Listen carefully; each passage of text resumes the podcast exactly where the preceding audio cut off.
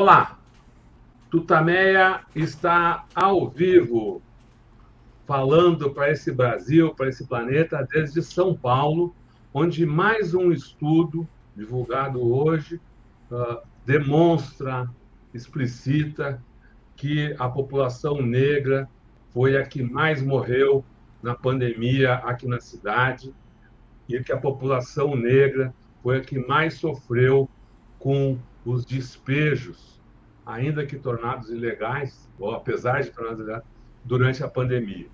Estamos nós aqui nos nossos estúdios quarentênicos, a Eleonora. O Rodolfo. E do outro lado da telinha, conversa conosco hoje, desde Porto Alegre, que acaba de fazer 250 anos, o jornalista, músico, compositor Arthur de Faria, que é o nosso entrevistado numa edição especial do programa Viva a Voz, que você conhece, é o programa musical de, do Tutameia. A gente, eh, ele, ele é transmitido sempre às quartas-feiras. Hoje, como eu disse, é uma edição especial. Então vamos lá chamar a vinheta do Viva Voz.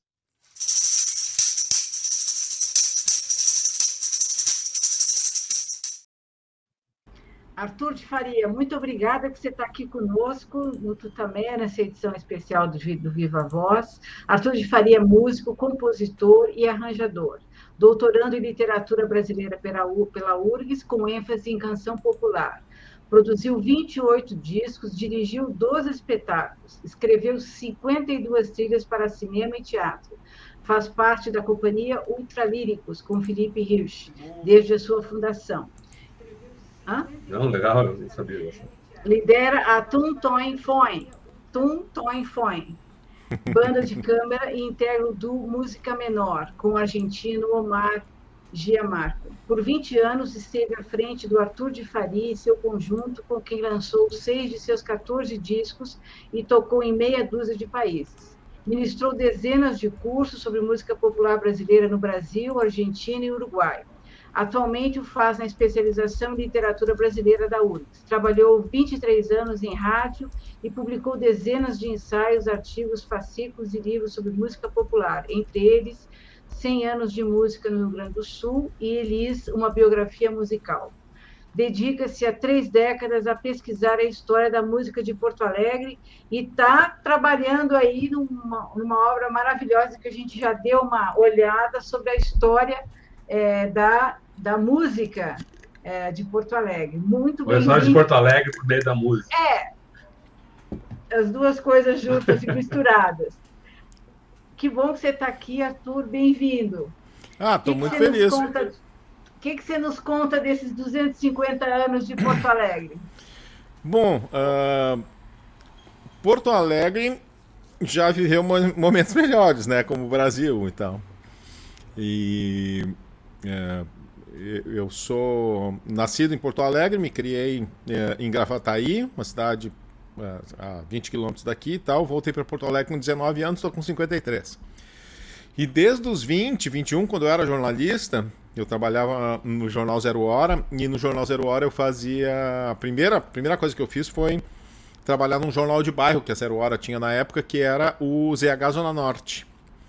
E eu que já era músico desde os 12 anos de idade, eu já estudava música, já tocava, já compunha e tal, sempre quis levar para esse lado, né? Daí eu comecei a propor pautas que falassem da música de Porto Alegre da zona norte da cidade, onde despontavam os nomes de Elis Regina e do Liverpool e do Bicho da Seda, né? Que são bandas de rock muito importantes uh, que o que o que Porto Alegre deu deu para o Brasil, né? Uh, e aí, só que eu fiquei com aquele material, fiquei fazendo outras matérias e tal. Uh, saí da Zero Hora, continuei juntando material sobre a história da música de Porto Alegre. Lá por 1992, é, numa daquelas prefeituras maravilhosas do Olívio, com aquela Secretaria Municipal de Cultura que era espetacular, o coordenador de música, que era o Branco, criou uma série de fascículos e discos sobre a história da música de Porto Alegre e me pediu que eu fizesse o primeiro, com as origens da música de Porto Alegre, que ia de 1752 até uh, uh, 1927, quando começava o rádio. Daí eu já fiz mais uma pesquisa. Daí, lá por 97, 98, eu me dei conta, gente, eu tenho, tenho uma boa pesquisa até 1927, depois tem o do Rock, lá do Liverpool do Bicho da Seda, depois tem o Elis. Já tinha muita, feito muitas entrevistas para todas essas coisas, né? Aí, de novo, o Branco me propôs da gente fazer, a final de milênio, né, um, um livrinho pequenininho, assim, do tamanho de CD, com quatro CDs, ou cinco, não me lembro agora, com, cinco, com 100 músicas, e um livrinho que contasse daí a história da música de Porto Alegre no século XX. Então já tinha uh, do século XIX para trás, aí pesquisei do século XX, já tinha umas coisas, e aí continuei. E essas 300 pagininhas num formato de CD, que eu nunca descobri quanto é que elas dão num formato de livro, acredito que sei lá, 150, foram se transformando ao longo do tempo em 1.800 páginas. e aí, com essas 1.800 páginas, eu comecei a procurar editores, que obviamente não toparam, né? Então procurei primeiro o Rafa Guimarães, né, com a, da Libretos. A gente chegou a fazer uma arte gráfica, chegou a, a fazer uma Rouanet, mas não conseguiu captar para um volume de 1.800 páginas, uma insanidade, né? Uma Bíblia. Ninguém ia comprar aquilo, ia ser caríssimo. Aí o...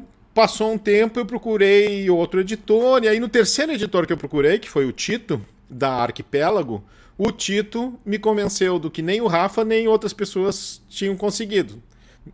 Eu já estava meio cansado e já estava querendo ceder as evidências. Uh, divide isso, cara.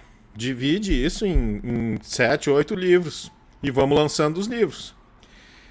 O, a, pro, a, próxima data cheia eram os 70 anos da Elis, que era 2015. E aí então a gente escolheu, e justamente de toda a história da música de Porto Alegre, o nome mais conhecido nacionalmente, mais, mais fácil de vender, era Elis, que tinha um capítulo desse livro, um capitulinho de 280 páginas.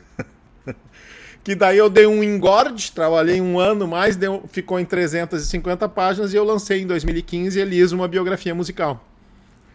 Aí tem uma revista, ah, uma, tem um, um grupo de jornalismo aqui de Porto Alegre, que é o Matinal Jornalismo, uh, do qual que é coordenado pelo FI, pelo Luiz Augusto Fischer, entre outros e tal. E o Fischer também foi meu orientador de mestrado. Eu fiz meu mestrado sobre os almôndegas.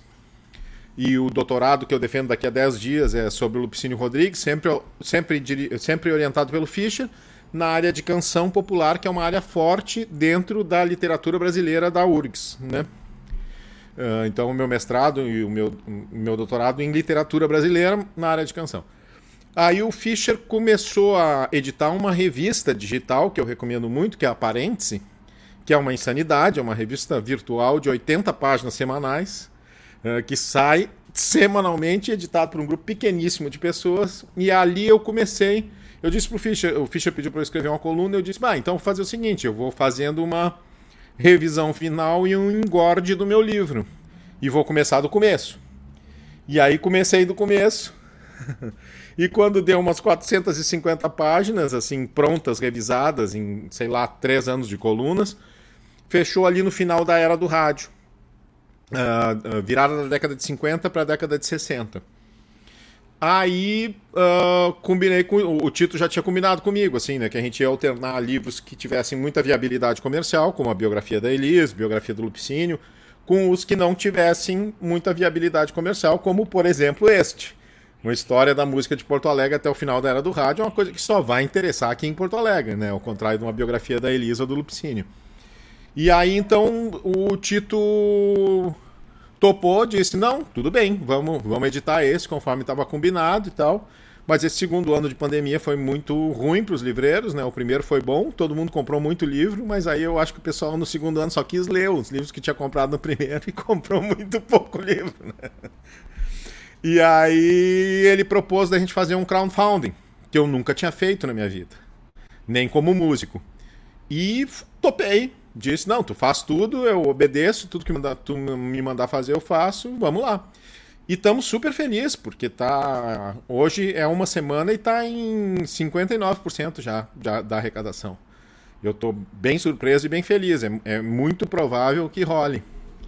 Uh, então estamos aí, o livro está pronto, né? Tá, tem um projeto gráfico, tudo, tem que só terminar Uh, tem que fazer uma, uma, uma, revisão técnica, assim, porque a revisão, é, a primeira revisão o Fischer foi fazendo conforme eu ia publicando, ele revisava. E selecionar as fotos, fazer o tratamento final, edição final e imprimir. Então estamos nesse crowdfunding aí dessas histórias. E nossa, tem histórias incríveis, né? Como qualquer cidade uh, que tenha tido uma forte tradição musical e que seja periférica, né? São histórias muito particulares. Imagino assim como história de da música de Belo Horizonte ou que a, da música do Recife uh, não seja muito diferente da história da música de Porto Alegre, né? Com tudo que tem de miséria e maravilha, com o fato de não ser nem São Paulo nem Rio de Janeiro e tentar construir uma identidade e tal. Me diverti muito. São 30 anos que eu estou fazendo isso, né? Se juntar, porque ao todo daí vão ser sete livros. O primeiro é, é, cronologicamente o primeiro é esse, né? História da música de Porto Alegre, volume 1. O segundo, que eu devo começar já esse ano, é uma biografia do Radamés em Atali, uma nova biografia do Radamés. Só tem uma biografia do Radamés lá dos anos 80. O terceiro é o Lupicínio, uma biografia musical que está pronto, que é o meu doutorado, uh, que deve sair ainda esse ano. O quarto seria o volume 2. Desse... Não, o quarto é o da Elis, que já saiu em 2015. O quinto seria o volume 2 da história da música de Porto Alegre, de, da, do começo da televisão até provavelmente ou 2000 ou 2020, não sei qual é que vai ser o, o recorte final disso. E aí um sobre a, a, música regional em Porto Alegre, né? A música regional gaúcha como um todo, mas focada em Porto Alegre, porque querer abranger o estado daí é, é uma insanidade grande demais, até mesmo para mim. E aí o último rock gaúcho, mas na verdade o rock em Porto Alegre. Então, eu tenho ainda mais uns 10 anos ou 15 de trabalho pela frente. Eu estou calculando terminar isso aí aos 65, estou com 53, então eu tenho bastante trabalho pela frente. Legal, Arthur. Vamos mostrar um pouco a cara desse, desse projeto que está agora em andamento aqui. E tem aqui o Porto Alegre, uma biografia musical, tem aí o site uhum. do crowdfunding, do crowdfunding que ele que o Arthur falou aqui. Só lembrar, queria só lembrar aí para quem não conhece, que não não está perto da música de Porto Alegre, o, o Arthur falou dos almôndegas. Né? Uhum. Almôndegas não são as bolinhas de carne, eram um conjunto da música universitária lá dos anos 70. Que aquela época parece que, que Porto Alegre resolveu meio que, que se dedicar à, à, à, culinária musical, porque tinha os almôndegas, tinha também o cebola iluminada. Né? Tinha o hálito de funcho. Mas o, almo... o Almôndigas, é, é, o Almôndigas é de onde saiu a dupla Clayton e Cledir, né? Exatamente. E o Almôndigas foi a primeira, o grupo Almôndigas foi a primeira banda uh, em Porto Alegre que fez a síntese, né? De alguma forma, inclusive eu fiz o, o meu mestrado, foi uma chupada total do, do Antônio Cândido, da formação da literatura brasileira, para a formação da música popular de Porto Alegre, porque eu, a minha tese é que só ali nos Almôndegas que se fecha um sistema, onde tem compositores né, uh, compondo músicas sobre Porto Alegre, in, influenciados por músicas que já tinham sido feitas, ou seja, já sofre a influência de uma tradição, onde tem rádio tocando, os artistas da cidade, onde tem gravadora gravando os artistas da cidade, porque assim, Porto Alegre teve uma gravadora de 1913 até 1924, que foi a Casa Elétrica, que foi a segunda gravadora com fábrica da América Latina. Quando fechou a Casa Elétrica em 1924, Porto Alegre só foi ter novamente uma gravadora em 1975 com a Isaac. Então vocês imaginem o que representa isso. São 50 anos sem ninguém gravar os artistas da cidade. Os poucos que gravaram foram os que saíram. Muito para São Paulo, alguns para o Rio, uh, ah, para gravar. Então é uma coisa, é um gap uh, significativo, né? não é pouca coisa. E justamente nos anos em que se estrutura a moderna música brasileira, né? Então é muito doido. Porto Alegre já é muito recente, mesmo para padrões paulistas é recente, para padrões cariocas ou, ou recifenses ou baianos, então é ridiculamente recente porque Porto Alegre foi, na verdade, os açorianos chegaram em 1752. Eles iam para a região das Missões. Só que ninguém avisou eles que estavam tendo as guerras guaraníticas por causa do Tratado de Tordesilhas. Então eles ficaram parados no porto, que era o porto de Viamão, à beira do, do rio Guaíba, aqui, o que viria a ser a cidade, esperando a treta lá se resolver. e assim se passaram 20 anos. E aí, em 1772, que é a data de fundação da cidade, que está comemorando 250 anos, mas na verdade eles foram, eles foram legalizados, eles ganharam suas terras, um quarto de lega em quadro cada um, como tem um romance do Luiz Antônio Assis Brasil, um escritor daqui que fala disso. Uh, 40 anos depois, já eram os filhos deles que herdaram, né? Então aquela velha história do Brasil sendo Brasil, né? Os, os imigrantes os sem terra, né? Porque os açorianos eram os, os primeiros sem terra. Porto Alegre foi fundada por um grupo de sem terra, que os caras chegaram aqui e ficaram 40 anos à espera de uma terra, de uma, de uma reforma agrária local que desse terra para eles, né? Então a gente já começou nessa onda aí. E enquanto isso vai se construindo, mas a cultura da cidade, assim como ah, uma, uma, uma cultura mais ou menos, uma indústria cultural meio estabelecida, assim, isso aí vai ser mais ou menos na mesma época que isso aconteceu em São Paulo, final do século XIX, né? Uh, segunda metade do 800, dos 800 ali. Que daí vai ter. Uh, começa uma produção de livros, que começa a impressão de partitura, que daí já tem bastante músicos na cidade, tem teatros com plateias, com, com gente fazendo teatro, gente fazendo música, enfim, é, é muito recente, muito recente. Mas então, Arthur, então vamos voltar lá para os primórdios. É. Né? Você, você, bota, vamos... bota aquela fotinho para identificar as pessoas, contar uma historinha de cada um. É, então, que eu, eu fiquei com uma vontade. Ah, legal. Ah, tá. Vamos botar. Assim. Vamos botar. Ó, Ali, ó, a, a, foto está aí, você pode ir falando para que as pessoas tá. vão, vão. No canto esquerdo, aquela galera ali, aquele monte de gente, aquilo ali é o seguinte. Uh, sentado na extrema direita de quem está vendo, ao lado do violão, é o Saverio Leonetti. O Saverio Leonetti é esse italiano que tinha uma certa grana de família e que, como todo, grande parte dos italianos da, do final, do começo do século XX, resolveu tentar a América, fazer a América, como eles diziam, né? Ele foi para os Estados Unidos, foi para Nova York, aí tinha muito italiano lá já, aí foi para o Rio de Janeiro, não se agradou da cidade, aí do Rio de Janeiro ele foi para Buenos Aires, mas também já tinha muito italiano em Buenos Aires se estabelecendo nas áreas em que ele queria se estabelecer, que era no comércio. Só que indo para Buenos Aires, ele fez uma escala em Porto Alegre e ele gostou da cidade, viu um mercado bem possível de trabalhar. Aí ele voltou de Buenos Aires para Porto Alegre e primeiro botou uma casa na, na rua da praia, né, a principal rua da cidade, uh, chamada Casa Elétrica. E ali ele vendia artigos elétricos, como por exemplo lâmpadas e logo artigos que não eram elétricos também, mas gramofones, né? O gramofone era corda. E aí botou uma fábrica de gramofones para vender gramofones bem baratos, porque o que ele queria fazer era uma gravadora. E aí, quando muita gente em Porto Alegre tinha comprado gramofones baratos, o que, que tu precisa para tocar no gramofone? Discos. E aí tinha demanda, o italiano era muito esperto. Ele criou essa gravadora Casa Elétrica. E a Casa Elétrica, durante 10 anos, lançou mais de mil discos. Basicamente de artistas de Porto Alegre e também alguns artistas que vinham de fora.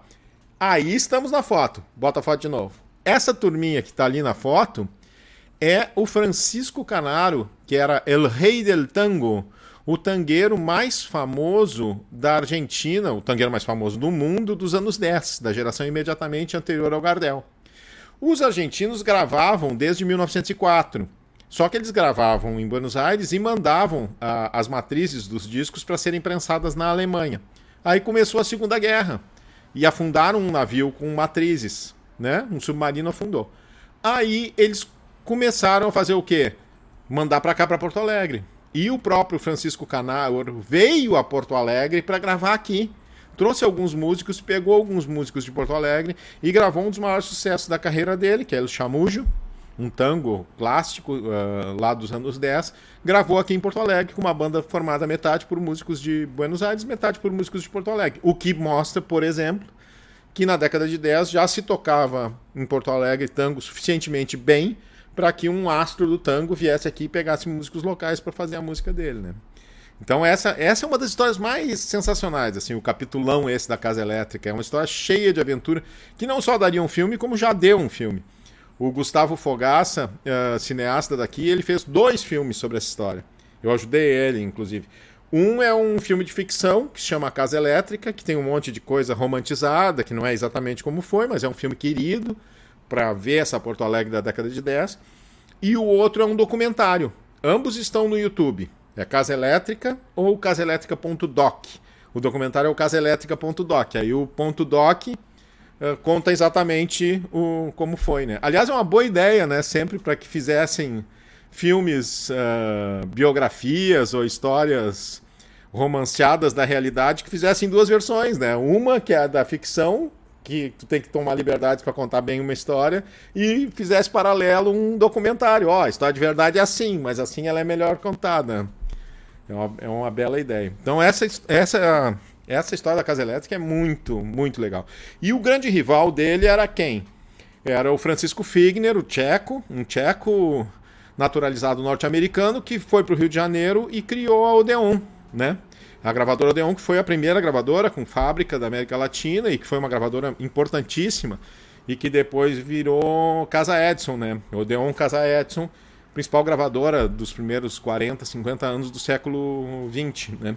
E, o, e eles tinham uma concorrência muito forte tal. O Leonetti era um bom vivan, um italiano bom vivan, então ele ele ganhou muito dinheiro, mas ele sempre se dedicou a gastar mais do que ganhava, então ele acabou falindo e tendo que ir embora de Porto Alegre, fugindo da junta comercial de Porto Alegre que processou ele e fugiu para Buenos Aires. E depois acabou em Buenos Aires também ele se enrolou num, num negócio de dívida, se mandou de Buenos Aires, foi para São Paulo, onde ele trabalhou, passou a trabalhar com o irmão do Fred Figner, que tinha uma gravadora pequena em São Paulo também e terminou a sua vida em Niterói. Morreu na década de 70. Velhinho. Mas esse aí se divertiu. Isso a gente pode ter certeza. Esse se divertiu. Arthur, você separou um, uns vídeos de músicas aí. Exatamente. É, música que você também, enfim. É, a, a, a, a, gente fez um documentário. A gente fez um documentário em 2009 que se chama Espia Só que é sobre a música do principal compositor de Porto Alegre uh, antes do Radamés em Atali, que é o Otávio Dutra.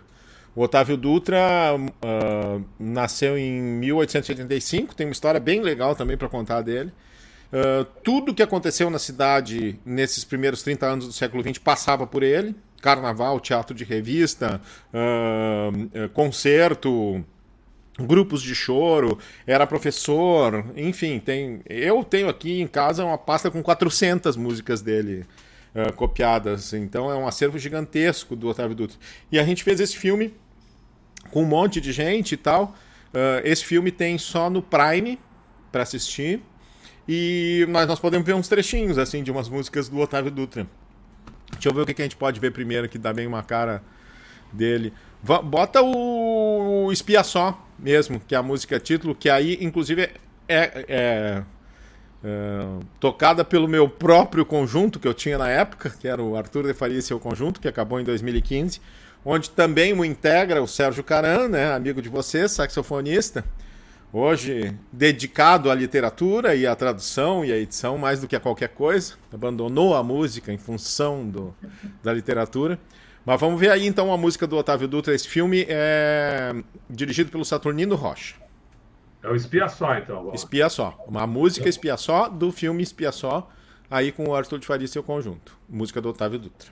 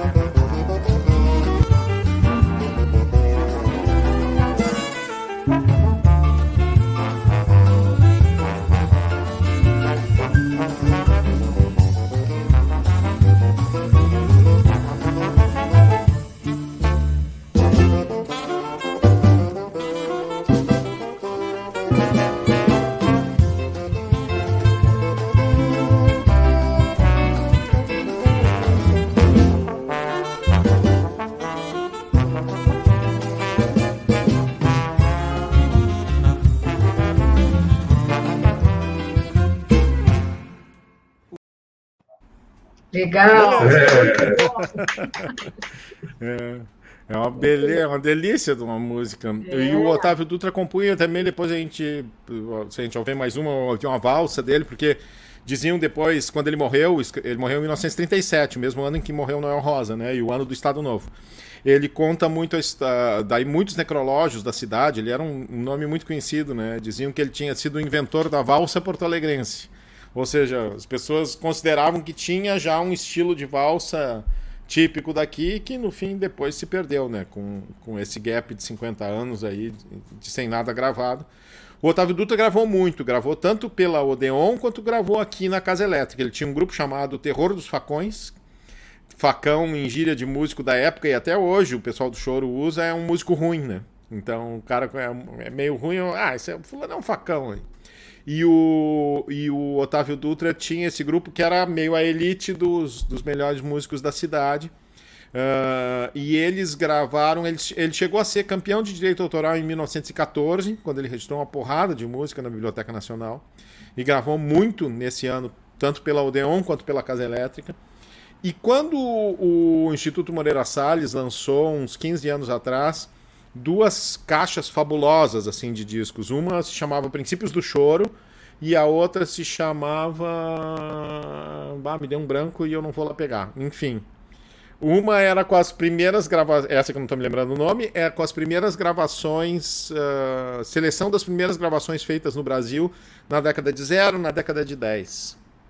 E aí são 20 discos. E só tem dois artistas que têm direito a um disco só com o material deles: o Pixinguinha e o Otávio Dutra.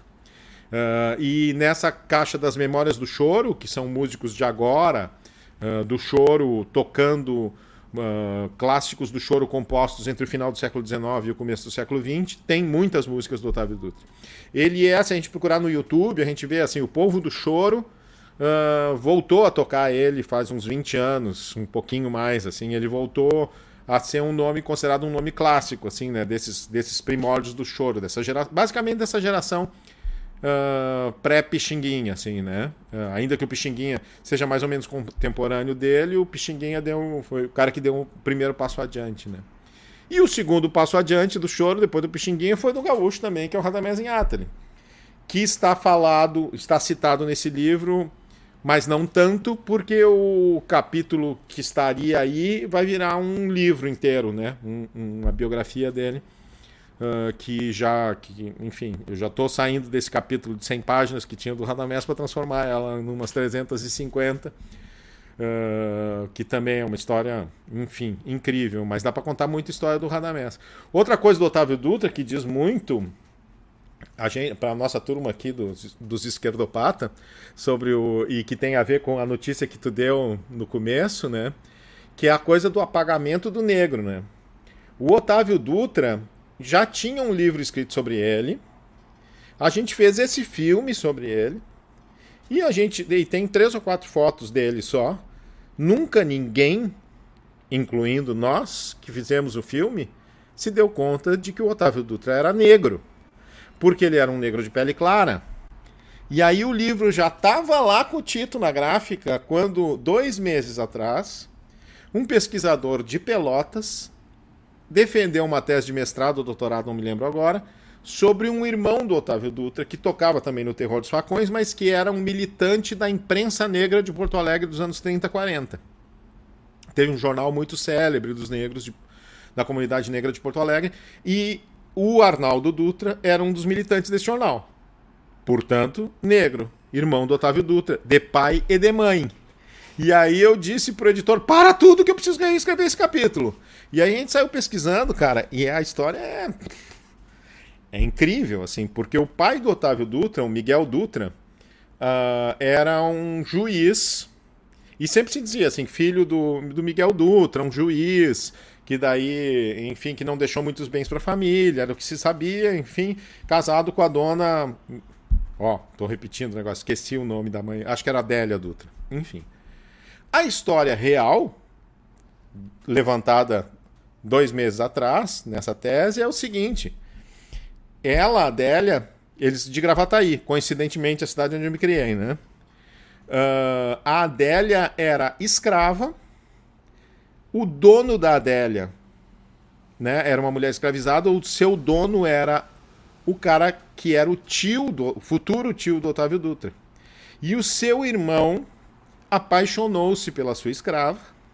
Daí a primeira coisa que a gente pensa, não se apaixonou nada, ele estuprava a escrava. Só que ele passou a vida inteira com ela.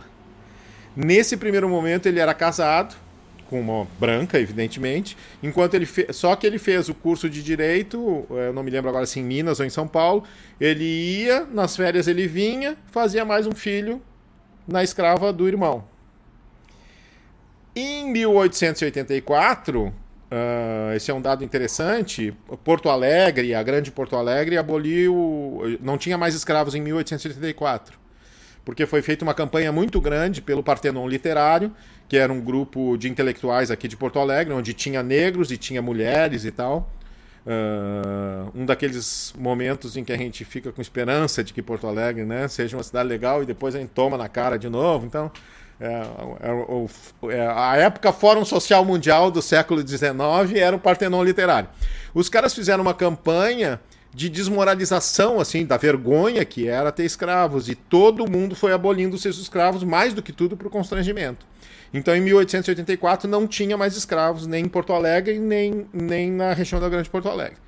Esta uh, moça, então, foi alforriada, já com cinco filhos, os cinco filhos desse sujeito, que enquanto isso já tinha se formado em direito e estava casado, e ela mudou-se para Porto Alegre.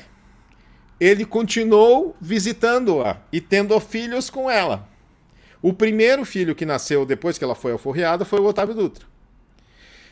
Então, os cinco filhos anteriores na certidão de nascimento têm mãe, Adélia Dutra, pai desconhecido. A partir do momento em que ela é alforriada, os cinco filhos seguintes, vão ser dez no total, tem mãe, Adélia Dutra, pai, Miguel Dutra. Ou seja, ele, ele, é reconhece, ele reconheceu os filhos que ela teve uh, depois que ela não era mais escrava, né? E, e eles seguiram juntos até o final da vida. Em determinado momento a mulher dele morreu, ele não casou-se com ela, porque não ia né, um juiz, então um juiz casar-se com uma ex-escrava, mas seguiu com ela a vida inteira. E claro que quando ele morreu, a família, os filhos não herdaram nada, mesmo os que eram reconhecidos, entraram com um processo. E o Otávio Dutra morreu em 1937 e o processo não tinha rolado, eles nunca viram essa herança. Então, daquelas histórias assim mais brasileiras impossível, né? Em, em todos os vãos e desvãos da história, incluindo quem contou a história, né? A, até o Nino, o diretor do filme, disse: "Cara, nós temos que fazer um novo filme. A gente tem que fazer o, o Espia Só versão 2". Assim, é. Arthur, você começou falando aí das peculiaridades de Porto Alegre. É, e aí e a gente está vendo aí a, a, a, população escravizada, a influência argentina, a imigração que é, pessoal passava por aí, desse, desse caldeirão aqui, o que, que a gente pode entender? Tem, tem uma coisa muito interessante. Eu moro no Bonfim, né? Eu moro justamente, quer dizer, quando eu vim morar aqui, aqui era Rio Branco. Uh, porque eu moro justamente. Uh, a minha quadra termina na Ramiro Barcelos. E aí, eu acho que um ou dois anos atrás, a gente ganhou essa quadra. Assim, o Bonfim aumentou uma quadra e diminuiu uma quadra do Rio Branco, então agora eu moro no Bonfim. Mas o bairro do Rio Branco era chamado de colônia africana, porque foi o bairro onde foram morar uh, o, a população negra quando uh, uh, houve a abolição da escravatura. Inclusive, o parque que é chamado Parque Farroupilha, que foi, ganhou esse nome em 1935, ou seja, faz quase 100 anos, ele até hoje é chamado de Parque da Redenção, que ganhou esse nome na abolição da escravatura, ou seja, esse é um nome que não colou. A homenagem para os Farroupilhas não colou porque Porto Alegre ainda chama de Parque da Redenção, Domingo da Redenção, Vamos pro Publique da Redenção e tal, a redenção dos escravos, que é aqui entre o Bonfim e o Rio Branco, né? E o Rio Branco tinha o quê? Além da população uh, escravizada liberta? Os imigrantes pobres. Então tinha muito judeu, que começaram a vir, ah, que começou a, a imigração judaica veio forte para o Bonfim e para e o Rio Branco a partir dos anos 10, por aí, né? Aqueles, a, o Barão de Hirsch lá que começou a pagar os caras virem para a Argentina e para o Rio Grande do Sul. Uh, os judeus ashkenazim do, do leste europeu, né? E aí também uh, italianos, desde o final do século XIX. A família do Radamés era daqui, do, do, a duas quadras de mim, ali da Fernandes Vieira. Né? O pai do Radamés uh, veio da Itália, a mãe do Radamés veio da Itália. Eles vieram ter os filhos aqui, se conheceram aqui, tiveram os filhos brasileiros. E também algum resquício de imigração espanhola, mas aí já muito pouco, né? E a imigração alemã não veio para cá. Mas o que tinha muito aqui eram judeus, negros e italianos, né? Então isso dá um, um caldo de cultura bem maluco, né? Então uh, a gente pega, por exemplo, tem um compositor do final do, do comecinho do século XX, que é o Francisco Perrone, que era um Perrone italiano, que editou um álbum de partitura, não chegou a gravar nada, mas editou um álbum de partitura das suas músicas, e tu vê claramente ali uma é, é são músicas italianas, tarantelas, valsas e tal, mas que já tem um sotaque, já tem umas escalas de música judaica, já tem um sotaque de batucada brasileira, uh, negra, né? Então tem, tinha, podia ter, gera, ter se gerado alguma coisa aqui que acabou não se gerando, na verdade. Uma coisa que, uma coisa que eu apostaria, por exemplo, o, o Rio Grande do Sul tem dois ritmos. Uh, que são locais, né? Que são aqui do Rio Grande do Sul. Um é o bugio, que, na, que é um ritmo bem folclórico, inspirado no grito do bugio, que nasceu lá nos campos de cima da serra. E o outro é a vaneira ou o vaneirão. O que, que é uma vaneira muitíssimo conhecida que todo mundo conhece? Aí se eu te pego na versão do Michel Teló, aquilo é uma vaneira. Né? A vaneira, inclusive, nos últimos anos, os grupos de, de vaneira pop e tal influenciaram muito esse, essa sonoridade uh, do, do novo sertanejo. Eu sei, a gente não deve se orgulhar disso, mas enfim, é uma realidade. Uh, e a vaneira é muito louca, né? Porque hoje, vocês devem saber, porque vocês são gaúchos, mas é, o, o resto do Brasil certamente não sabe que assim existe um movimento tradicionalista gaúcho fortíssimo e existem coisas chamadas CTGs, que são centros de tradições gaúchas espalhados não só pelo Rio Grande do Sul, como por vários estados brasileiros e até vários lugares do mundo. Tem CTG na Rússia, tem CTG em Miami, enfim. E esses centros de tradições gaúchas, eles se dedicam a cultuar uma tradição que em grande parte foi inventada. Ela foi criada nos anos 40 por dois caras brilhantes, que infelizmente já morreram os dois, e que eram o Paixão Cortes e o Barbosa Lessa, e que não tinham ideia do que, que isso se transformar. Eles criaram lá nos anos 40 um negócio chamado Movimento Tradicionalista Gaúcho. Que, como o próprio Paixão me falou muitas vezes, eu era bem amigo dele, se transformou em tradicionalismo gaúcho e esqueceu a parte do movimento, porque não se mexeu mais, só andou para trás. Principalmente ao longo da ditadura militar, onde foi se associando muito CTGs à Brigada Militar, que é a polícia, a polícia, polícia do exército, eu acho, não sei como é que se dá para dizer que daqui do polícia Rio Grande do Sul. Militar, é, a polícia, polícia militar. militar polícia militar do Rio Grande do Sul, a brigada militar. E o, o por que, que eu tô falando isso, já não me lembro mais, mas enfim, para contar, ah, me lembrei.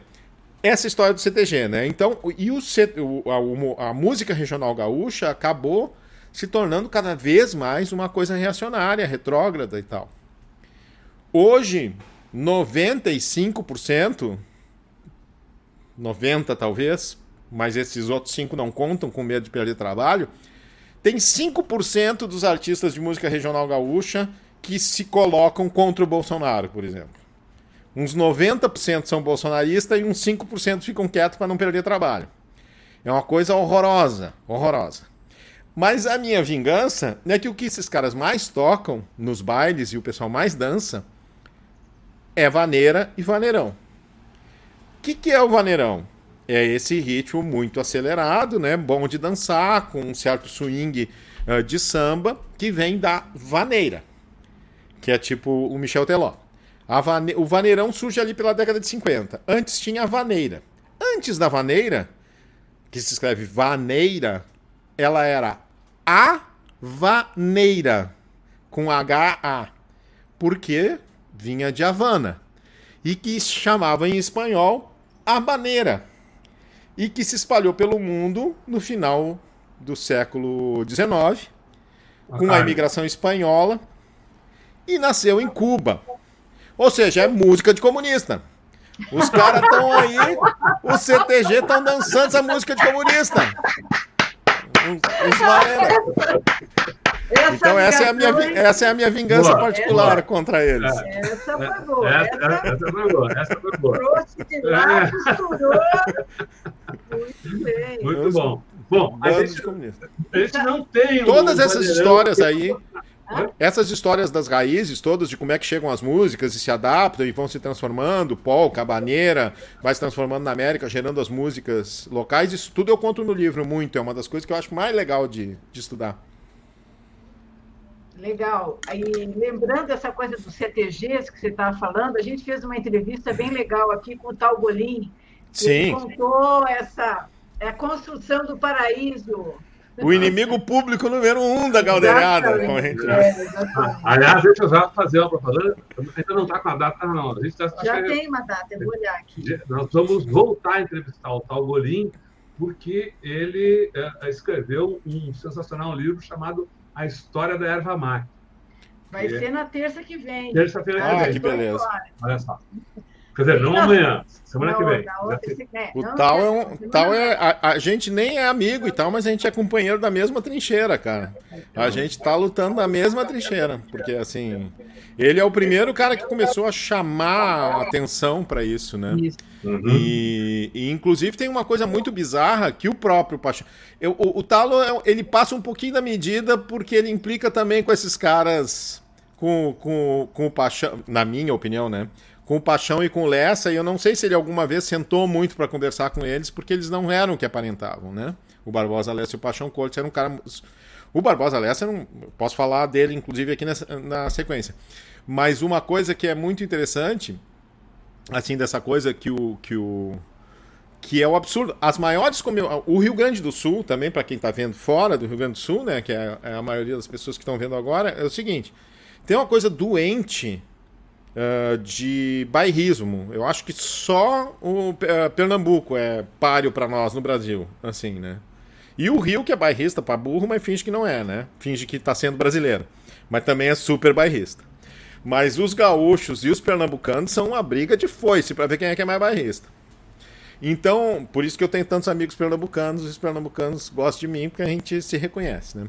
Mas uh, uma das coisas doentias do Rio Grande do Sul é, entre tantas outras, é que assim, se canta muito mais o hino do Estado do que o hino nacional. Nas cerimônias todas, e eu estou falando de abertura de festival de rock e partida de futebol, se canta o hino do Estado.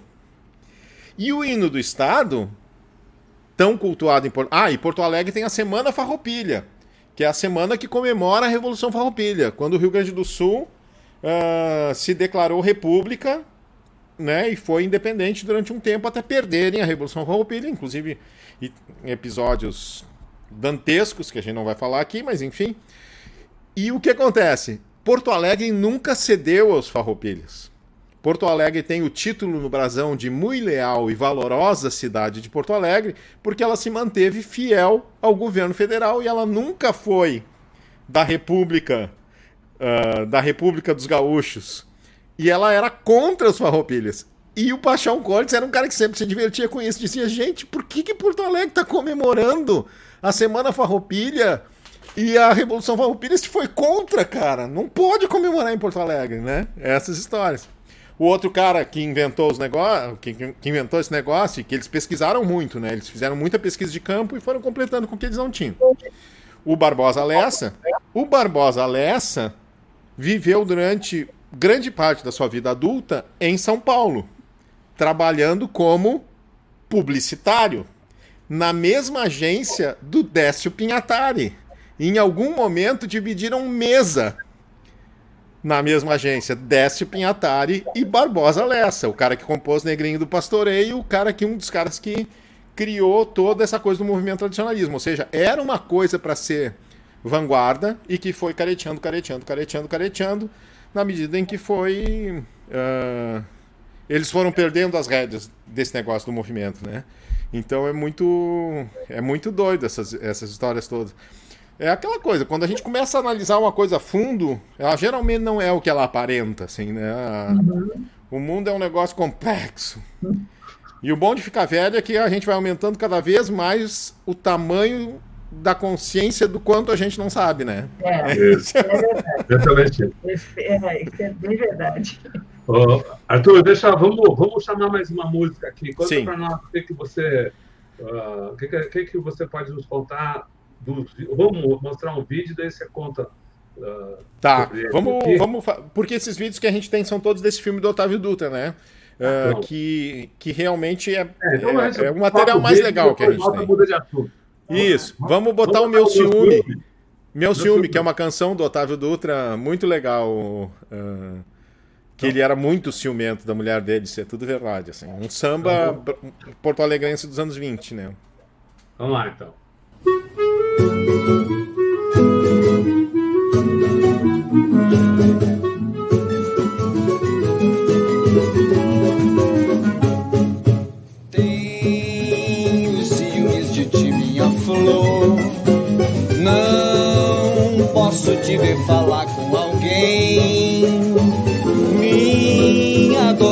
Só teu meu amor.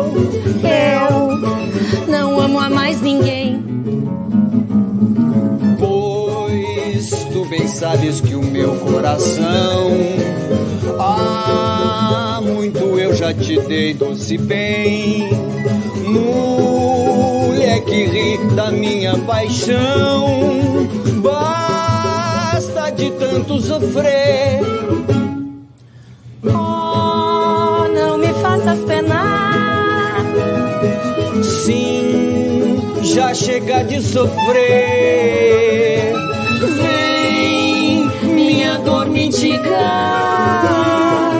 Ah, que penoso viver. Oh, escuta esta canção. Sim, que é um hino de dor. De quem paixão de quem vive a morrer por teu ingrato amor. Penar. Sim, já chega de sofrer. Vem, minha dor me diga.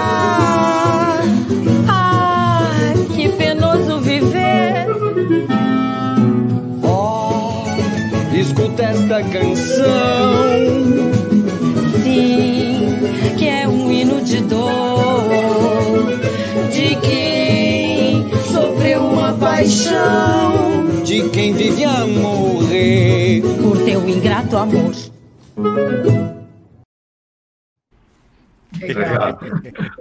Arthur, o que você pode nos contar da música lá no, no período mesmo da fundação? Era mais, eram mais músicas de trabalho dos açorianos? O que, que tinha? E, e, o que, que marca o, o, posterior ali, hum. o, o, século XIX? Uh, uh, Bom, tem uma coisa. Século XVIII ainda, né? Daí, é, uh, é, do XVIII e XIX, tá. Bom, o primeiro, assim, o que tinha aqui, antes de qualquer coisa, eram as comunidades guaranis, né? Mas isso é uma coisa. Até agora na pandemia, gente, eu tive uma experiência incrível. Que foi trabalhar com um coral uh, indígena guarani da, de Maquiné. Eu nunca tinha me aproximado dessa música.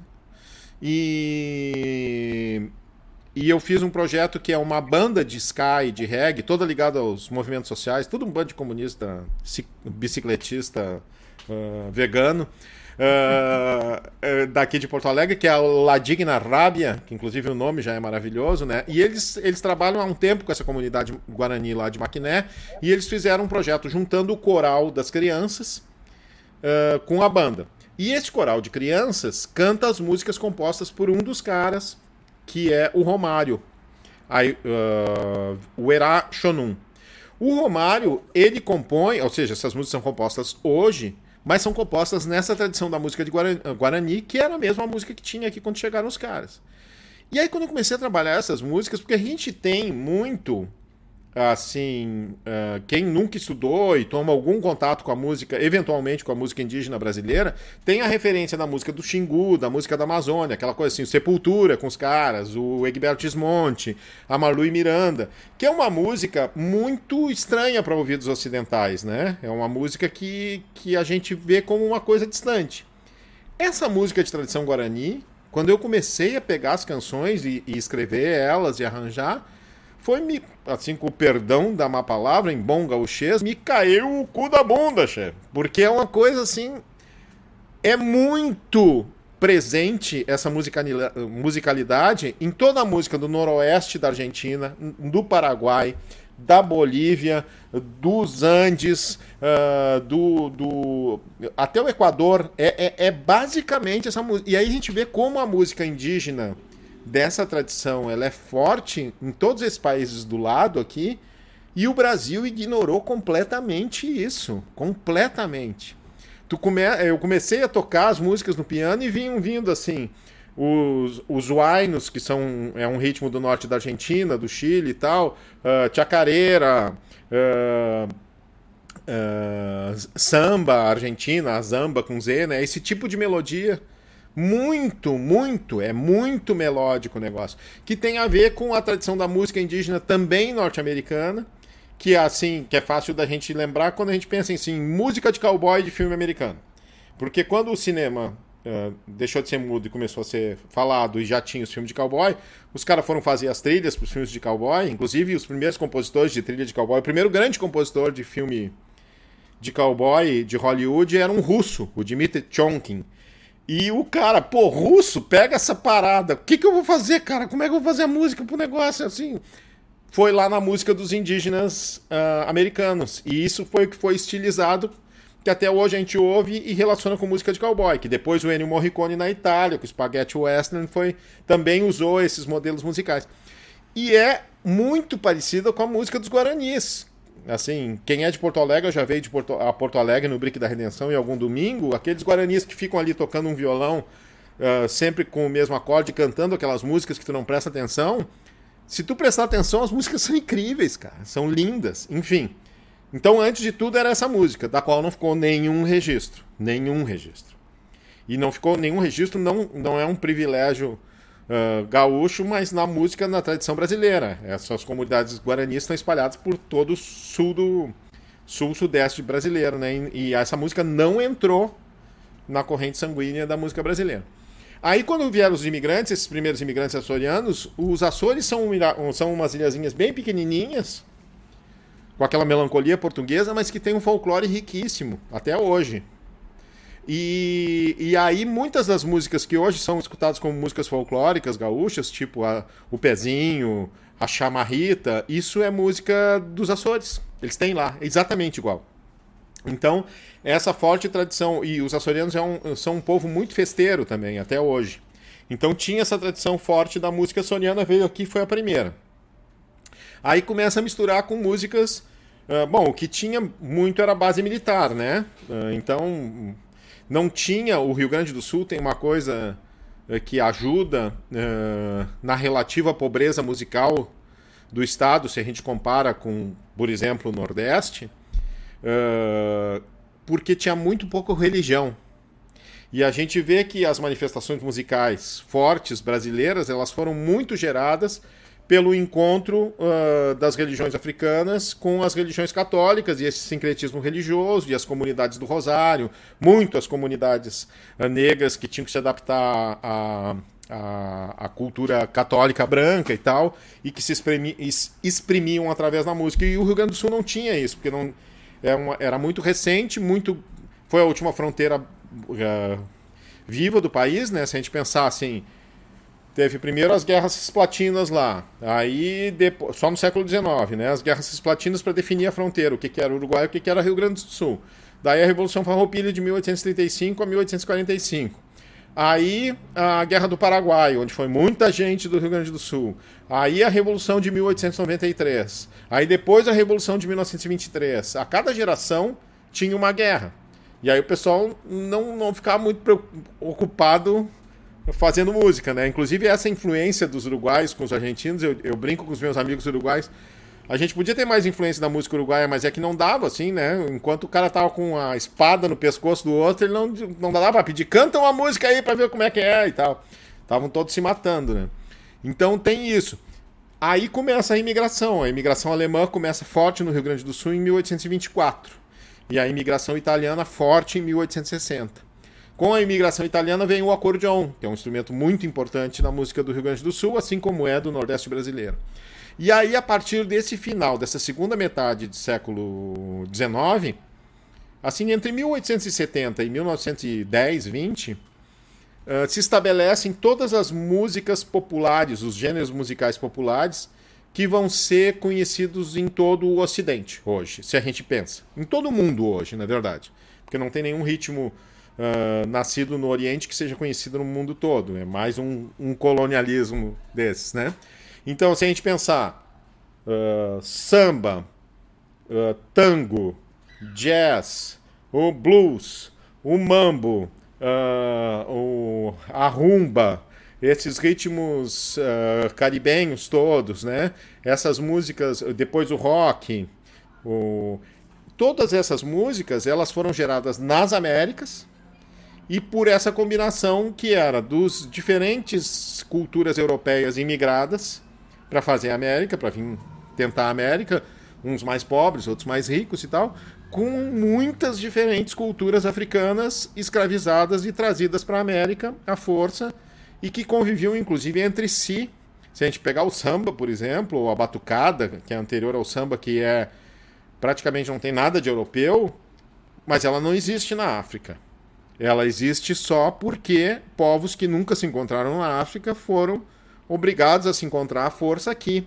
Então isso também é uma coisa muito doida quando a gente pensa que a gente fala, ah, a mistura da música africana com as músicas europeias. Não, é a mistura das músicas africanas com as músicas europeias. Se pega um país como Moçambique, por exemplo, uh, os, caras têm sete línguas faladas por muita gente, sem falar de 30 línguas faladas por pequenas comunidades, e cada língua tem uma cultura, né? Cada pátria é uma língua, né?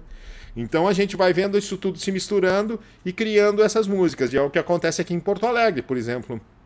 E tem, mas tem três ritmos básicos que influem nisso. É, um é a polka. A polka é o rock and roll do século XIX. A polka nasce na região da Boêmia, que hoje é a República Tcheca, e ela se espalha rapidamente pelo mundo. Né? A partir de 1845 ela chega em Paris, e aí Paris era o centro do mundo e irradia para o mundo inteiro. Então a polka é uma música que, que se espalha rapidamente, ela está na raiz do ragtime, que depois vai ser o jazz, ela está na raiz do choro, que depois vai ser machixe, ela está na raiz do tango também, ela está na raiz de muitas músicas.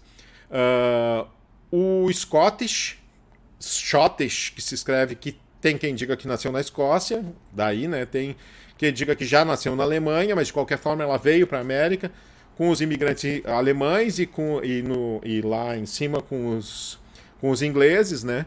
E ela veio se transformar no shot, que tem o shot gaúcho, que é com, com eu sempre confundo os dois. O shot gaúcho é com X, eu acho, e o shot nordestino é com CH. Mas ambos vêm do Scottish.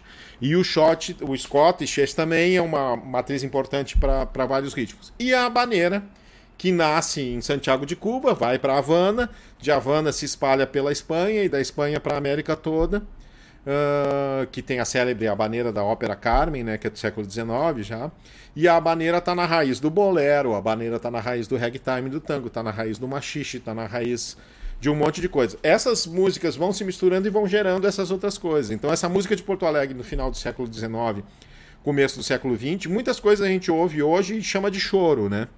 Mas esse termo choro, ele vai se tornar popular principalmente a partir dos anos 20, quando esse tipo de música já tinha quase 50 anos no Brasil inteiro, né? tanto no Rio de Janeiro quanto em Porto Alegre. Uh, não é no Brasil inteiro, em algumas cidades brasileiras. Eu não sei se já existia em São Paulo em 1870 e tal, mas em Porto Alegre existia, no Rio de Janeiro existia, na Bahia existia, enfim. Uh, e, é, e eram essas polcas tocadas com sotaque brasileiro, misturadas com a baneira, misturadas com, com, com o Scottish, vai gerando outras coisas, né? Tanto que essa coisa do shot é muito louca, porque tem o shot gaúcho, é um tipo e o shot nordestino é outro, e ambos uh, se tornaram músicas folclóricas muito fortes dos, da, das suas regiões, né? E... Mesmo aí no Rio Grande do Sul tem o shot e o shot carreirinha, né? Exatamente, o shot carreirinha é um gênero de shot daqui do Rio Grande do Sul também. E a polca tem a polca de relação, né? Tem a polca limpa banco. Até hoje tem polca no Rio Grande do Sul, né? Ah, bom, no Grammy tem a categoria Best Polka Performance, né? E tem, inclusive, tem um filme bem divertido no Netflix que é o. Que, é o esqueci o nome daquele cara que fez o filme, aquele Escola do Rock. Uh, que é protagonizado por ele, que é uma história real, de um astro da polca do sul dos Estados Unidos. Ou seja, até hoje tem astros da polca no, no sul dos Estados Unidos. A polka, ó, o pessoal tem medo, que diz que o rock and roll will never die, mas a polka também. A polka tá aí há 200 anos, cara. Bateu o rock and roll. E o chorinho também, ou as coisas como, como Exatamente. estão nesse filme. Vou botar uhum. aí mais um, um, um, um, vídeo aqui. Legal? Beleza. Sempre nós, pode ser?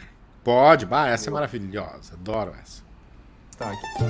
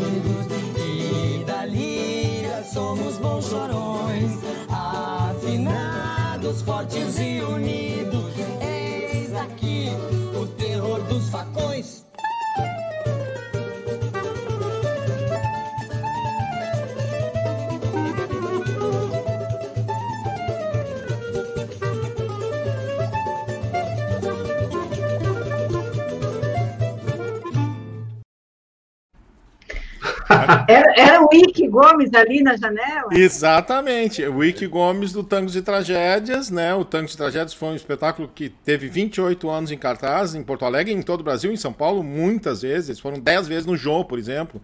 Fizeram temporadas em Portugal, na Argentina, e o espetáculo só saiu de cartaz porque o Nico Nikolaevski morreu de uma doença rara muito rapidamente no meio de uma temporada, né? E com ele a Áurea Batista, que vem a ser a minha conge, é, que é atriz e cantora. E o regional ali que a gente montou, que a gente chamou de Regional Star, porque todo mundo é estrela do choro aqui de Porto Alegre. Inclusive o cara do bandolim é o Rogério Piva, neto do, do Túlio Piva, que é um sambista muito importante aqui de Porto Alegre, o sambista mais importante depois do Lupicínio, mas que não se tornou um nome nacional como o Lupicínio se tornou, né? Mas nascido no mesmo ano do Lupicínio. Ele nasceu no morro. Ele nasceu. Exatamente. Não sabe nem. Pandeiro de prata. É. Gente da noite também é do Túlio. E isso tudo são imagens então desse filme Espia Só. Uh, a música de Otávio Dutra, que, como eu disse, ele não está inteiro em nenhum lugar aqui do YouTube, mas ele tem com certeza no Prime, para quem assina o Prime, e talvez em outras plataformas dessas aí. Bom, você falou do Lupicínio, é. aí tem que Fala é. algo fala algo do Duca. de doutorado. Resume. É, o Lupicínio não está no nosso no livro, vai estar vai tá no livro que vai sair no final do ano, do, do no final do ano, né? Inclusive a gente está fazendo também. É, aconteceu uma coincidência muito legal. Tem um pessoal uh, de, de São Paulo e do Rio, uh, o Alfredo Manevi é o diretor, né? O, o e que está fazendo já, que era para já estar tá pronto, mas aí teve pandemia, um documentário sobre o lupicínio. E numa das vindas deles a Porto Alegre, eles me entrevistaram. E aí eu disse, gente, eu estou fazendo um doutorado sobre Lupicínio, vamos juntar esforços. E aí, ao longo da pandemia, nos últimos dois anos, a gente juntou esforços, assim, tipo, todo o material que eu tinha eu passei para eles, todo o material que eles tinham eles passaram para mim, e o livro e o filme vão sair juntos. O filme ainda não tem nome, mas o livro vai chamar Lupicínio, uma biografia musical. Bom, o Lupicínio tem. É, nossa, a gente podia falar quatro horas aqui sobre o Lupicínio, né? Mas o Lupicínio tem uma coisa assim. Vamos falar só as coisas que não fui eu que falei, que não foi nenhum gaúcho que falou, porque gaúcho é muito bairrista, a gente não pode contar o que gaúcho fala. Segundo o Zuz Homem de Melo, que para mim é o, era o pai de todos, né, e que me ajudou muito nesse livro do Lupicínio, inclusive dois dias antes do Zuza morrer, a gente tinha falado, e a gente estava falando uh, várias vezes por semana. Ele estava terminando o livro do João Gilberto e queria muitas informações sobre a época que o João Gilberto morou aqui em Porto Alegre e ele tinha muita informação sobre o Piscínio, então a gente estava trocando figurinha e tal. Zusa, querido, amado. E o Zusa uh, afirma, sem nenhum ponto nem vírgula, no seu livro Copacabana, que é maravilhoso, talvez seja a obra-prima de todas as coisas que ele escreveu, que são todas muito boas, que o Lupicínio foi o maior compositor do samba canção. Assim, não tem para Noel Rosa, não tem para Nelson Cavaquinho, não tem para Cartola, não tem para Erivelto Martins. Que no gênero samba canção, o Lupicínio foi o maior mestre. Qual é uma coisa muito absurda do Lupicínio? É o fato de que ele não estocava instrumento musical nenhum. E a imensa maioria das músicas dele são compostas letra e música por ele. O Lamartine Babo também não compunha nem, não tocava nenhum instrumento e o Adoniran Barbosa também não tocava nenhum instrumento. Mas o Lamartine, apesar de ter melodias muito bonitas, são melodias que não têm maiores complicações. O Adoniran é um cara da simplicidade. Genial, maravilhoso. Gosto tanto do Adoniran quanto do Lupicínio mas é um cara do simples. E o Lupicínio tem melodias muito sofisticadas, muito encrencadas, que saíam da sua própria cabeça, junto com a sua letra. Inclusive com um tipo de narrativa que era uma narrativa muito de prosa. Cada canção do Lupicínio ela é um conto, ela é uma crônica. Né? O Lupe foi muito revalorizado, quando ele estava todo esquecido e abandonado, pelo Augusto Campos, né? que não precisa que eu não preciso acreditar nada ao Augusto, né? O só, nosso velhinho Batuta, uh, outro comunista, uh, né? aí, uh, que está aí, serelepe a milhão aos 92, eu acho que está o Augusto. E o Augusto foi um cara que ficou insistindo lá no, nos anos 60 para os tropicalistas ouvirem, né? Pro Caetano, o Caetano disse que parecia uma doença do Augusto, que o Augusto só falava do Lupicínio, numa época em que ninguém queria saber do Lupicínio, porque o Lupicínio teve o auge do seu sucesso nos anos 50. E as suas canções falando do quê? De sofrimento de amor, de aquele baixo astral típico do Brasil dos anos 50. Né? Aquela coisa que na literatura é o equivalente ao Nelson Rodrigues. Qual era o compositor preferido do Nelson Rodrigues? Lupicínio Rodrigues, evidentemente. Então, esse mu mesmo mundo de traições, de baixo astral, ou seja, o mundo que a Bossa Nova quis esquecer. O, o, mundo que os jovens, que as pessoas que tinham 15, 16, 17, 18 anos em 1958 queriam esquecer. E um dos símbolos disso era o Lupicínio. Então, quando aparece a Bossa Nova e depois as canções de protesto e a Jovem Guarda e a Tropicália, nesses 10 anos, dos anos 60 até o começo dos anos 70, o Lupicínio fica completamente esquecido, né? relegado a uma coisa uh, uh, brega e tal. Né? O, o Rui Castro, que não estaria na lista dos meus 30 escritores preferidos sobre música popular brasileira. Não sei se tem 30, mas ele não estaria na lista dos 30. Ele é um cara que escreve no Chega de Saudade assim, sobre essas músicas horríveis do, do Lupicínio, né? Então ele que representa muito esse tipo de intelectualidade Zona Sul carioca é um dos que é, do, do bom gosto, esse pessoal enterrou o Lupicínio. Quem foi desenterrar o Lupicínio? O Augusto Campos e logo depois o Caetano. Então, na década de 70, no começo da década de 70, teve uma grande redescoberta do Lupicínio e uma revalorização dele. Porque uma coisa que o Augusto dizia, por exemplo, gente, uma canção hipercoloquial, quem que trouxe as letras hipercoloquiais para a música brasileira? Vinícius de Moraes, por exemplo, Garota de Ipanema. Mas as músicas do Lupicínio têm essa mesma coloquialidade. Só que elas não estão falando daquela coisa ensolarada do cotidiano do Vinícius e do Tom uh, diurno, uh, Copacabana, né, e tal. Uh, Ipanema, no caso.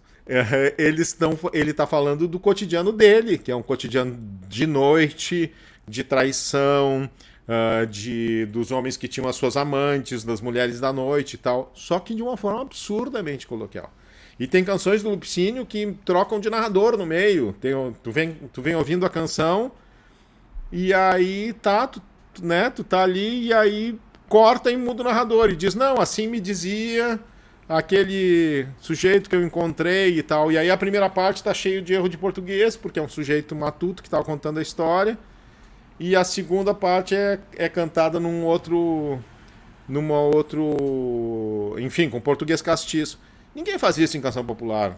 Certamente ninguém fez isso na geração do Lupicínio para trás, né? Então ele é um cara que tem muito, muito, muito para dar ainda.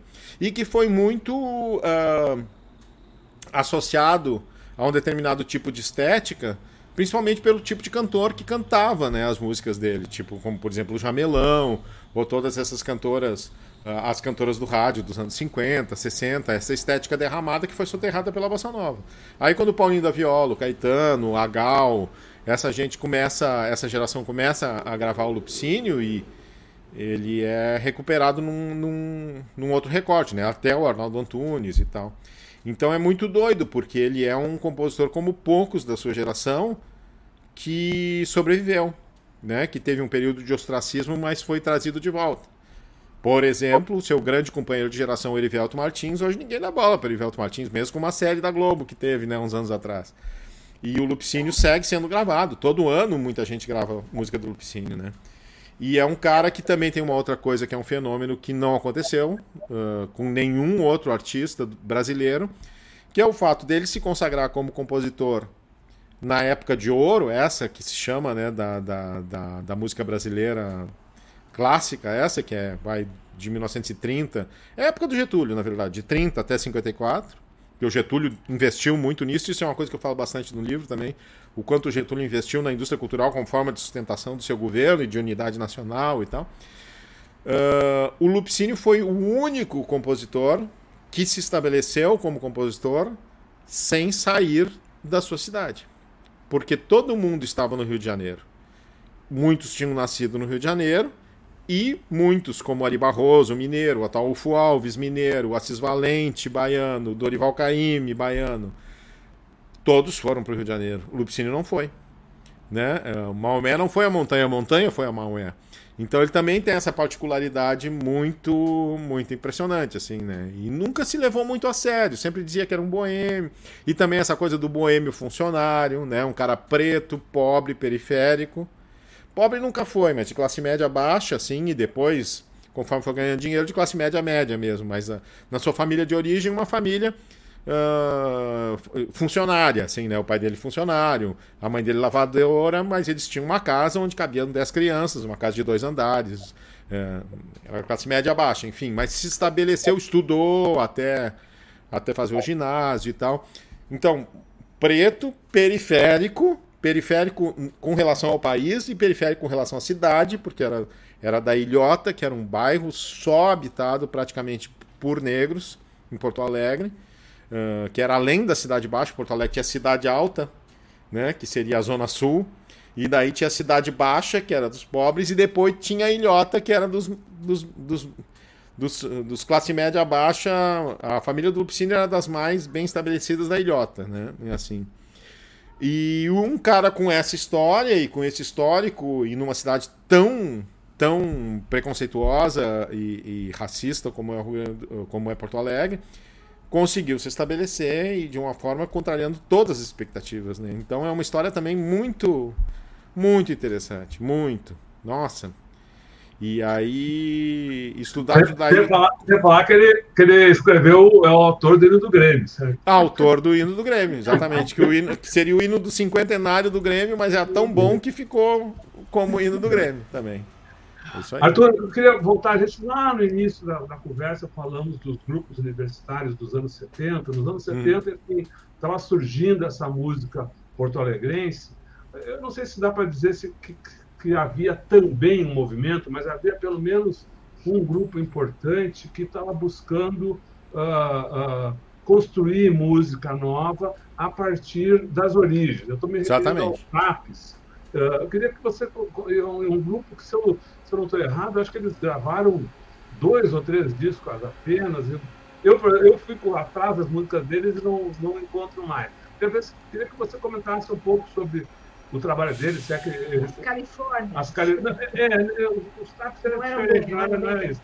Os TAPs eles buscavam a música indígena e também a música tradicional uhum. dos povos, né, da, da, dos povos, do povo das diversas regiões do Rio Grande do Sul, para criar uma outra, para colocar a sua musicalidade em cima daquilo. É, eu acho que eles têm um disco pelo grupo Marcos Pereira, pelo, pelo isso, disco isso, Marcos isso. Pereira, e eu não é, eu acho que um outro disco. Era, junto com eles tinha outros grupos que com diferentes enfoques também tentavam juntar essa tradição. Uh, os Taps tinham um diferencial que tinha, tinha músicos negros também, né? Os Almôndegas eram todos brancos uh, universitários da zona sul do estado, mas também tinha um outro grupo muito importante que ficou menos conhecido e que só gravou um disco, que era o Pentagrama. O Pentagrama tinha a cantora Loma, tá aí a milhão até hoje, né? Uma cantora negra importante no resgate do folclore afro-gaúcho, que o pessoal tem trabalhado nisso nos últimos 25 anos, desocultando toda essa tradição de. Porque tem uma coisa que, que é sempre espantoso, né? Os meus amigos baianos, eles quase morrem do coração quando eu digo isso. Porto Alegre tem mais uh, terreiros de religiões afro que Salvador. E isso é uma coisa muito ocultada né? A música, a religiosidade afro de Porto Alegre, ela é muito, tem muita gente, muita. E dentro da tradição da música tradicional do Rio Grande do Sul, tem toda a música do litoral norte, que não é um negócio que eu estudei muito, porque eu me restringi mais a Porto Alegre, que é muito forte esse folclore afro-litorâneo, assim, né? Tem, tem gêneros musicais, tem o Moçambique, os quicumbis, que são gêneros religiosos ligados originalmente a, a, festas religiosas, mas que já transcenderam isso e tal, né? E que tem um importante uh, pesquisa de resgate. O Paixão Corte já fazia isso lá na década de 40, mas não deram muito bola. Quando foram criando o tal do movimento tradicionalista, foram limando os negros, mas na ideia original deles, eles estavam, né? Uh, isso é um tema bom para falar com o tal também, né? como os negros foram ocultados do folclore gaúcho, e na verdade estão muito, muito presentes. Então tinha esse grupo Pentagrama, que daí além da Loma e do Ivaldo Roque, que era um músico também negro, tinha o Jerônimo Jardim, que é um compositor que também está vivo, está aí e compondo, lançou um monte de disco. Uh, a Elis Regina gravou Moda de Sangue, deles dois, do Ivaldo Roque e do Jerônimo Jardim. E é um grupo que propunha uma, uma, um, uma música regional de vanguarda lá na década de 70. Antes deles, antes dos Tapes, dos Almôndigas e do Pentagrama, no final dos anos 50, no começo dos anos 60, teve um grupo chamado Os Gaudérios, que, a, cuja direção musical era do Zé Gomes, Zé Gomes Rabequeiro, que depois ficou conhecido tocando com o Mir Sater e tal, mas que é um cara daqui, de Porto Alegre um dos primeiros caras a tocar bossa nova aqui, tocava violino, era formado em violino e violão e formou esse grupo de folclore progressivo que era os Gaudérios. Os Gaudérios a gente acha no YouTube. Eles que gravaram a primeira vez Os Homens de Preto, por exemplo, que é uma canção clássica do Rio Grande do Sul, muito bonita. E, e antes deles o Conjunto Farroupilha, aí né, nos anos 40, 50, o Tasso Bang, o maestro do Conjunto Farroupilha, está vivo, com 90 e poucos anos, morando em São Paulo, inclusive, onde ele se radicou já nos anos 60 e não, morou um tempo em Porto Alegre, mas está em São Paulo de novo. O conjunto ah, Farroupilha também foi um, era um conjunto vocal muito sofisticado que canta, que em, determin, que em determinado momento passou a cantar música regional gaúcha e circulou, viajou pelo mundo inteiro. Eles eram patrocinados pela Varig, então eles fizeram assim, nos anos 50, turnê de 40 cidades da União Soviética, por exemplo. Quem fez turnê de 40 cidades da União Soviética nos anos 50? e então tem, tem vários, vários momentos em que se tenta, de alguma forma, uh, fazer uma música progressiva em cima do, do, da música regional gaúcha. Mas tem essa, essa contraforça muito grande dos tradicionalistas, que se chamam tradicionalistas. Né? É como se, uh, em vez de um. Assim, uh, Recife, por exemplo, tinha o, o Suassuna, né? que tem todos uhum. os seus méritos é um gênio, um tremendo escritor, um, um grande pesquisador, mas uma figura muito reacionária com relação a tudo que se criou de música no Recife a partir dos anos 90, por exemplo. Ele era completamente contra o Mangue Beat. Uh, o que não o diminui em nada. Mas é como se no Rio Grande do Sul tivessem 300 Ariano Suassuna, sendo que nenhum tinha o talento dele, puxando para trás. Então, cada o vez Chico que alguém. E, é. e, e, sem o Chico Sainz. E sem o Chico Sainz. Porque é contraponto. É, sem, porque, e isso é uma tristeza, porque o rock gaúcho, que foi muito forte nos anos 80, 90, esboçou, tem umas três músicas que tentaram essa fazer essa síntese entre a música regional e o, tem uma milonga que ficou muito célebre, que é Amigo Punk, que era do grupo Graforrest Harmônica, mas é uma música que toda rodinha de violão do Rio Grande do Sul com gente com menos de 40, menos de 50 anos toca, assim como antes era o Vento Negro dos Almôndegas e Starway to Heaven. Starway to Heaven segue, mas o, o, amigo punk e uma música da, da Ultraman, que era uma que era Peleia também, que também era uma música que, que dialogava com esse universo. Mas são duas músicas que ficaram. Porque isso podia ter acontecido, podia ter acontecido um Bumpa Beat aqui no Rio Grande do Sul, que não aconteceu justamente porque uh, em Porto Alegre, principalmente, né? Quem fazia música regional uh, odiava o pessoal do rock e, e, o pessoal da MPB, e o pessoal da MPB odiava o pessoal que, que fazia música regional. E tu pega trabalhos brilhantes, como o do Vitor Ramil e do Bebeto uhum. Alves, que trabalharam sempre em cima desse, dessa música folclórica, e eles não são reconhecidos por esse mundo da música do, do, uhum. dos folcloristas de jeito nenhum. E muitas vezes as pessoas nem se dão conta de que eles estão fazendo uma música fortemente regional, na verdade. Só se dá conta quando olha de fora, né? Mas, Mas é isso, é complexo o negócio. O que, que, você pode nos falar sobre a música hoje? Funk, rap, a música é, periférica, o que, o que, que tem aí que a gente o, não conhece? O rap cresceu muito em Porto Alegre a partir das comunidades. Uh, no, periféricas, assim, desde os anos 90, né? Cresceu muito no, nas prefeituras do Olívio, na verdade, que foi a primeira vez que teve um movimento. Uh, um movimento forte de, de descentralização da cultura de Porto Alegre, né? Que serviu, bom, para as músicas negras, né? Tanto para o rap quanto para o samba para uma certa revitalização e um certo olhar dessa música afro que estava meio esquecida, né? Essa geração que hoje tem menos de 35 anos, essa geração do século 21, pela primeira vez tem uma forte presença de compositoras, de mulheres compositoras, de mulheres negras compositoras, uh, de grande talento. Assim. Essa geração do século XXI, por exemplo, da música de Porto Alegre, essa geração, essa geração que pintou nos últimos 10 anos, uh, ela, ela, ela ainda está mostrando a cara, ainda está tentando se reconhecer. Esses anos de pandemia foram terríveis para isso, né, e tal. Mas ela tem uma força que para mim eu não via desde os anos 80. Desde os anos 80, começo dos anos 90, ali entre 85 e 95, teve uma explosão de música, como teve lá por volta de 1975, né, em, uh, em Porto Alegre. E essa geração é muito forte e muito sem preconceito. Conseguiu-se vencer esse, essa grenalização absoluta. Isso o Rio Grande do Sul foi vanguarda, né? Essa estupidez em que se transformou o Brasil, que as pessoas são contra antes de serem a favor de qualquer coisa. Assim, Uh, e aí a gente tem que botar também a, a, a, mão na consciência da gente que é esquerda, que às vezes a gente é intransigente pra caralho e aí a gente não conversa com quem a gente deveria conversar. Por exemplo, uh, a gente acha que, que uh, religiões, essas religiões pentecostais é tudo a mesma coisa, e não é, né? Tá aí o Anderson França, por exemplo, gritando isso para a esquerda, dizendo: gente, né? Mas essa grenalização, essa, essa, essa divisão do Brasil que ninguém escuta ninguém, né? Ou tu tá de um lado ou do outro, tudo bem que a gente tem a besta do apocalipse de um lado, então a gente tem.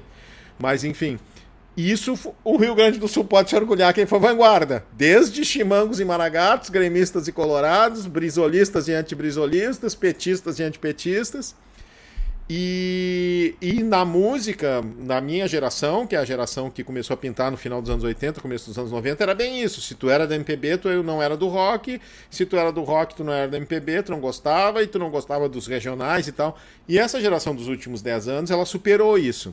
Os caras não tem problema. E, e, e isso nem é uma questão para eles. Assim. Uh, então, é, transitar, ter que escolher nem é uma questão. As pessoas ouvem. O rock está muito em baixa, né? Virou muito música de tiozão. Mas ouvem de alguma forma uma, o que genericamente poderia ser.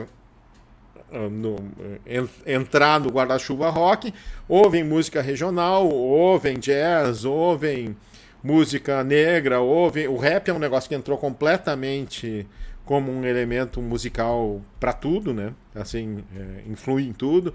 Então é, é uma geração muito menos preconceituosa. Isso faz, certamente, daqui a 10 anos, isso tudo que está se gestando agora vai gerar muita coisa. Quer dizer, já tem muita coisa agora que vai. que ainda tem que ter o filtro do tempo para ver o que, que vai ficar.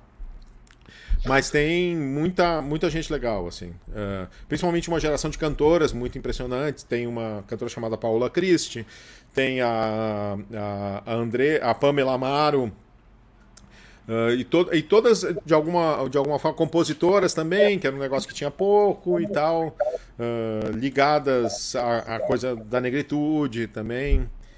E, e, muitos jovens compositores que agora já nem mais são tão jovens. assim O Ian Ramil, por exemplo, filho do Vitor Ramil, é um cara com um talento extraordinário que não lembra em nada o seu pai, por exemplo. E que também é um talento extraordinário, mas eu digo, não é um sub-Vitor Ramil. Então tem, tem muita, muita. Mas realmente a, a pandemia nos puxou muito tapete. Muito. Do Brasil inteiro, né? Mas deu uma abortada. Vai, não vai ser em um ano que isso vai ser recuperado. Isso vai, vai demorar alguns anos para se retecerem essas, essas redes de relações, essas redes de influência, essas coisas de uns, uns ouvirem os outros e trabalharem juntos uns com os outros novamente e tal. Não é pouca coisa. E o que vai acontecer quando isso, quando isso que, que, pode aparecer quando isso acontecer? Eu acho que tem uma síntese importante de que já tem gente fazendo aqui em Porto Alegre uh, dessas músicas negras uh, da, da negritude gaúcha e porto-alegrense misturado com folclore. Isso é uma coisa na qual eu aposto muito, porque isso não foi feito ainda. Né? Isso é uma mistura que não foi feita ainda. Porque ficou muito alheio isso, né? E se a gente pensar, é muito louco, porque os dois clubes porto-alegrenses, os únicos dois clubes porto-alegrenses que ainda existem, que foram fundados no século XIX, um é o Leopoldino Juvenil, da elite da imigração alemã, e o outro é o Satélite Prontidão, o Clube dos Negros, fundado ainda na época da, da escravidão. E nunca se misturaram essas, né? Uh, então é tem muitas misturas que dá para fazer ainda, né? Eu sou um fã da mistura. Eu sou um Darcy Riberiano uh, radical, assim, né? O Sérgio Buarque, eu acho que o Chico Buarque é o filho do Sérgio, então eu tenho, eu tenho essas. Eu sou, eu sou muito fã desses, desses velhinhos aí do, dos anos 30, 40 que pensaram o Brasil naquele momento e que 15 anos atrás a gente pensava, nossa, mas isso aí tá muito ultrapassado. Não, né? Sérgio Buarque já foi, Darcy Ribeiro já foi. Aí aconteceu esse apocalipse todo e eles passaram a fazer sentido de novo. Ó, os caras estavam lá, estavam lá. Não, ah, não, esse papo de esquerda e direita, isso aí é uma coisa muito antiga. Isso não existe mais. Ah, é? Ó, né? A vida a, a, capota. Capota. Muito bem. Sensacional, Arthur. A gente queria agradecer muito aí a sua participação aqui. Pô, no... eu que agradeço esse baita espaço aí para a gente conversar. Viva a Voz especial aqui, o programa musical do, Porto, de, do Tutameia. Você falou tanta coisa, quem sabe a gente possa vir a trazer no futuro várias dessas pessoas, esses artistas que você citou na, na, na entrevista aí, gente, tanto gente lá do, dos anos 70 como o povo que está fazendo música agora. Queria Posso agradecer também muito. a todo o pessoal que está aqui com a gente, que acompanhou a entrevista, que vai seguir com a gente aqui pelo mundo internetico, né? E convidar todo mundo, os que estão com a gente, o Arthur, enfim, a gente se, se reunir aqui, num, mandar também uma, um outro agradecimento, agradecimento às mulheres e aos homens que atuam na linha de frente do combate à Covid no Brasil. Né? Elas colocam, elas e eles colocam suas vidas em risco em defesa das nossas e ainda ficam aguentando né, as diatribes do, desse uh, senhor Bolsonaro aí, que larga ofensas, corta verbas, faz o diabo para atrapalhar aqueles que procuram defender a vida. Elas não mesmo... acabou, gente. Não, não acabou. acabou. Exatamente. Não acabou. E eu, eu, deixa, deixa eu só dar uma, de, uma dedicatória ah, especial, que eu tenho alguns amigos médicos uh, que, além de tudo que eles têm que enfrentar, de todo o negócio da Covid, de tudo, eles ainda têm que enfrentar os colegas bolsonaristas, porque ainda tem médico bolsonarista em 2022.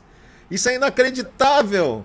Então, dedico especialmente aos meus amigos médicos que, além da Covid, têm que enfrentar os seus colegas negacionistas e bolsonaristas. Então, vai lá para eles, então, nosso super abraço, muito obrigado. Essa entrevista tá, fica disponível em todos os canais Tutameia. Você pode buscar por Tutameia TV, você nos encontra em plataformas de podcast, nas várias plataformas de podcast, no Twitter, no Facebook, no YouTube. No YouTube, não deixe de se inscrever no nosso canal e clicar na sinetinha para receber avisos de novos vídeos.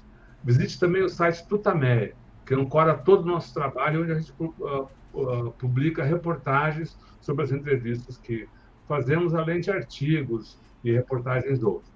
O endereço é tutameia.jor.br. E agora, antes das despedidas, tchauzinho e tal, queria voltar a palavra aqui para o Arthur, para que ele, se você sem perguntas, mande sua, seu recado aqui para o pessoal que está aqui com a gente e que vai seguir conosco pela internet afora. Arthur, muito obrigado, grande abraço, a palavra é sua. Pô, muito obrigado, muito obrigado, um espaço uh, de luxo desses, né, e tal. E e, como diria aquele peixe equivocado, sigam-me nas redes, né? É, então, assim, tem, tem o Instagram, que é Arthur com TH, como vocês estão vendo aqui. Aqui, aqui, enfim. é, Arthur.defaria é o Instagram e Arthur de Faria no Facebook e, e o meu, meu lado de músico, né? Que é que na verdade é a coisa mais central da minha, da minha vida se procurar nas plataformas, por exemplo, no. Ah, em qualquer Spotify, YouTube e tal, eu tenho já entre, entre compactos e álbuns completos 20 discos. Então tem muita coisa para ouvir minha que vocês podem procurar aí. Então deem uma catada para ouvir uh, as, músicas, as músicas do tio aqui. É isso. Muito obrigado. Legal. Legal. Já, obrigado. Ah, vamos botar aqui de novo aqui a fotinho do, do, do livro que está. Ah, é, claro, e a gente não falou nisso ainda no é. fim, claro. O, é, e o catarse.com barra é, é, música de pô, é pô música. Bah, agora, nesse momento, meu editor capotou o carro. Se ele estava ouvindo. é poa musical. catarse.me barra poa musical. Que Boa. é just... Boa que é o apelido de Porto Alegre. Boa que é o apelido de Porto Alegre. Não é Poá, como muita gente fala, é, é Boa mesmo. É uma cidade de São Paulo, Poá. Legal, pessoal. Arthur, Boa noite. Tchau, obrigado. Tchau, tchau, tchau, tchau pessoal.